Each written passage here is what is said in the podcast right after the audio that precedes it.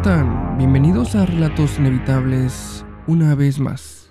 En esta ocasión les traemos una historia enviada desde México sobre una experiencia vivida en unas vacaciones.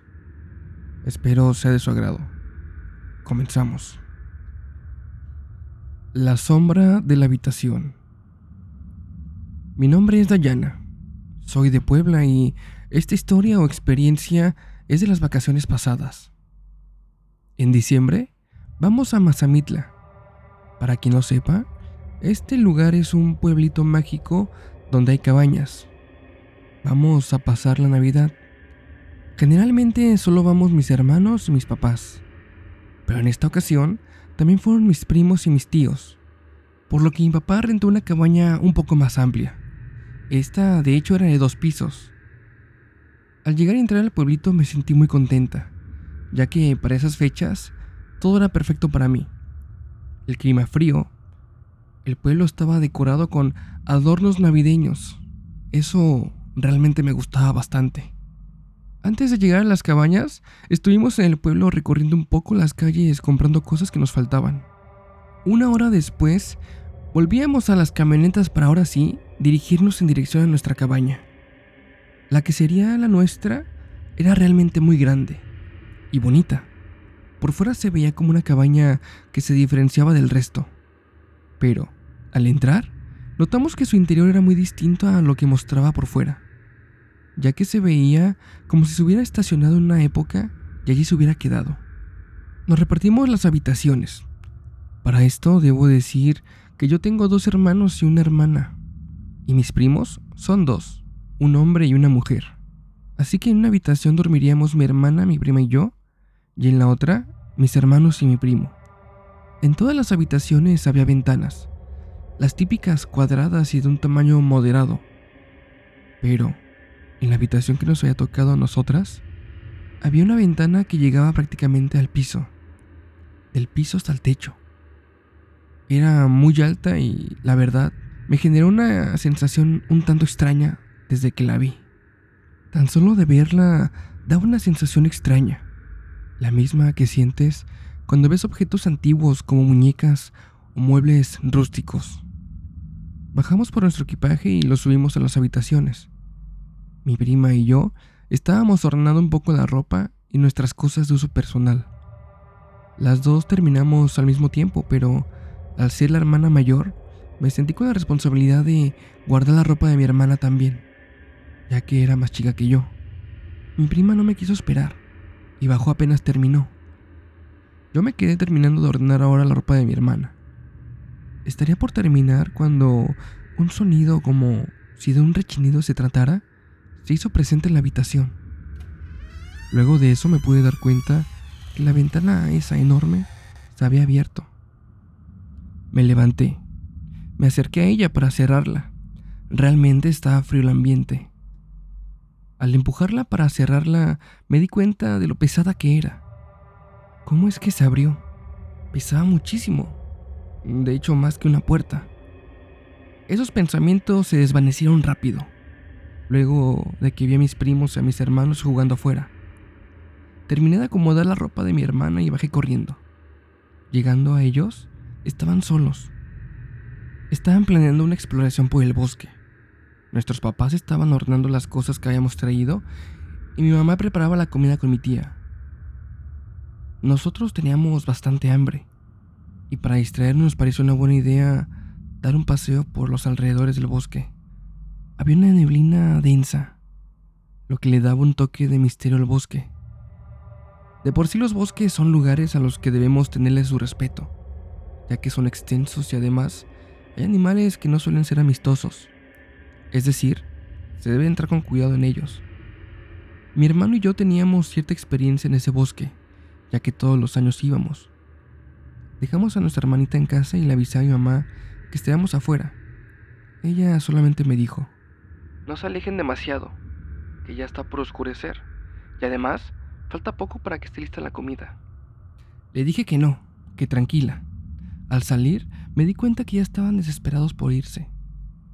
Empezamos a avanzar en dirección a una brecha que había detrás de la cabaña. Ese sendero era apenas para un par de personas de ancho, y el frío comenzaba a hacerse todavía más presente. Platicábamos de todo un poco. Uno de mis primos nos contó que le encantaría ver algo, ya sea un animal o algo, digamos, extraño. Yo solo le dije que no sería divertido y que no dijera mensadas. Llegamos a un apartado donde había árboles derribados y estos estaban bloqueando el camino. Justo ahí creí que sería tiempo de regresar a la cabaña. Mis primos y mi hermano se molestaron todos porque querían continuar.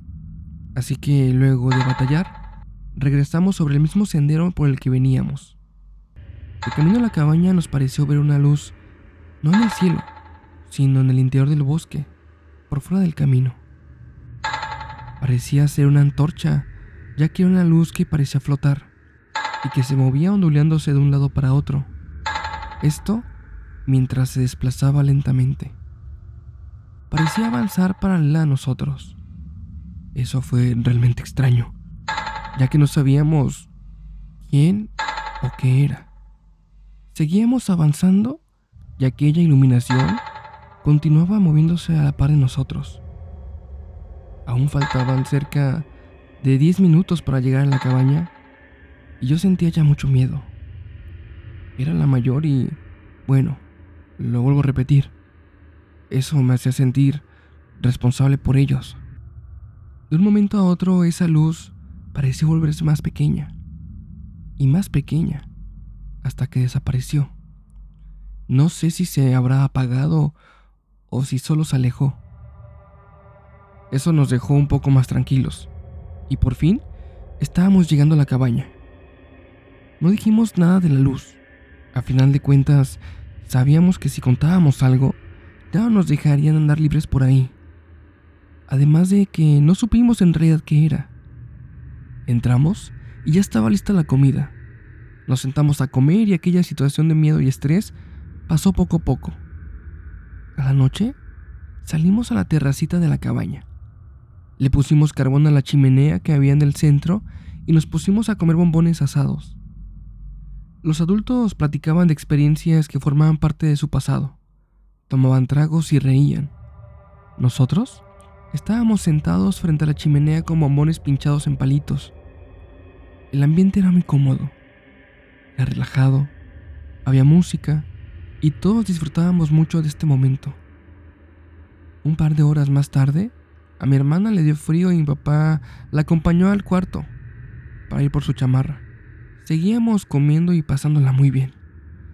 Mi prima quería hablar conmigo así que nos alejamos un poquito del círculo de la fogata. Esto sin salir de la terraza, pero sí alejándonos de la multitud. Ella, durante la noche me había dicho que tenía miedo, y se había mantenido muy nerviosa por lo sucedido durante la tarde en la que salimos a explorar. Dayana, ¿qué habrá sido lo que vimos en el bosque? No lo sé, Alejandra, pero sea lo que sea, ya pasó. ¿Qué tal si era alguien o si era un fantasma? Ale, tranquila. Mira, este lugar debe estar bien cuidado, así que si es alguien, de seguro era alguien que estaba explorando como nosotros. Y de lo otro, no creo que sea un fantasma o algo así. No manches. Nos quedamos un rato más. Realmente Alejandra estaba nerviosa y me costó trabajo tranquilizarla. Habrán pasado unos minutos cuando ya más calmada, nos volvimos a integrar al círculo de la fogata. Momentos después, a ella y a su hermano Antonio les dio frío. Decidieron entrar a la cabaña para ir por sus respectivos abrigos. Yo los seguí con la mirada mientras pensaba en lo nerviosa que estaba mi prima. Si tienes alguna experiencia, algún relato, puedes mandarlo a nuestro correo electrónico. Lo inevitable 11 gmail.com. Y no olvides suscribirte, darle me gusta y activar notificaciones para que YouTube te avise cada que subimos un nuevo capítulo. Continuamos. Después de un momento los perdí de vista. Me levanté por la bolsa de bombones y justo cuando estaba pinchando uno de ellos con mi ramita, escuchamos un grito. Nos paramos todos de inmediato y entramos en la cabaña. Cuando estábamos por subir las escaleras, Vimos a Alejandra bajarlas a gran velocidad seguida por Antonio. Mi papá y mi tía trataron de contener a Alejandra, quien hábilmente esquivó las manos que pretendían sujetarla. Salió hasta la terraza y se colocó a un lado de la chimenea.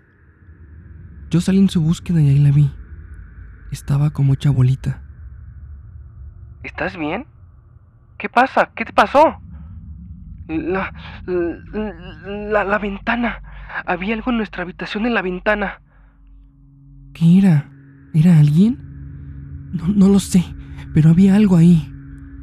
Corrí hacia la cabaña. Me acerqué a mi papá y le dije que había visto algo en el cuarto de nosotras. Subieron y mientras me quedé con la mirada fijada en Antonio. Estaba sentado en el primer escalón de las escaleras y tenía la mirada perdida mientras de sus ojos brotaban lágrimas sin parar. Subí con mi papá y mi tío. Ellos iban lento.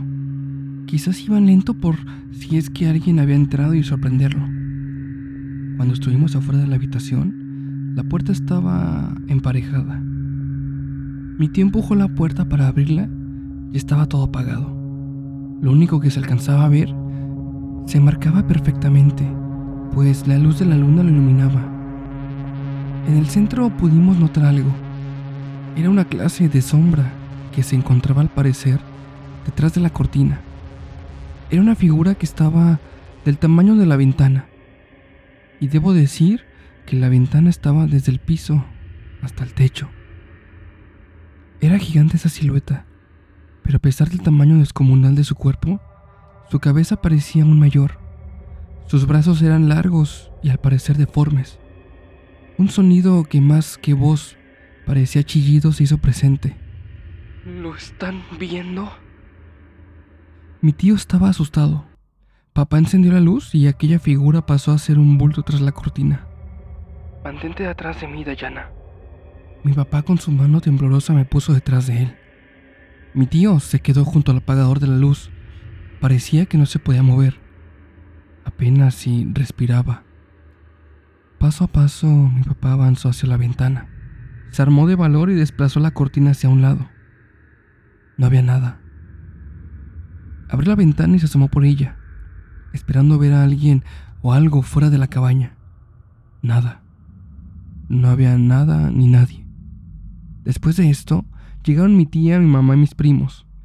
Ayudamos a levantar a mi tío, quien para entonces ya se encontraba sentado en el piso. Mi mamá al ver a mi papá le preguntó qué pasaba. Guarda en una maleta las pijamas de los niños. Nos vamos a un hotel a pasar la noche. No dijo más y mi mamá, al ver sus ojos y escuchar esa voz, no preguntó más. En 20 minutos ya estábamos camino al pueblo para rentar habitaciones para pasar la noche. Al día siguiente, después de hablar con la persona que le había rentado la cabaña, pudo negociar el cambiarnos a otra cabaña. Esta sería un poco más pequeña. Estaríamos más apretados, pero ya no estaríamos en esa cabaña donde vimos esa sombra. El resto de los días en la nueva cabaña pasaron tranquilos, y pudimos disfrutar de aquel viaje luego de esa aterradora noche. En la actualidad, seguimos yendo a Mazamitla, pero ya nos fijamos que no sea esa cabaña la que elijamos para hospedarnos. Gracias por leer.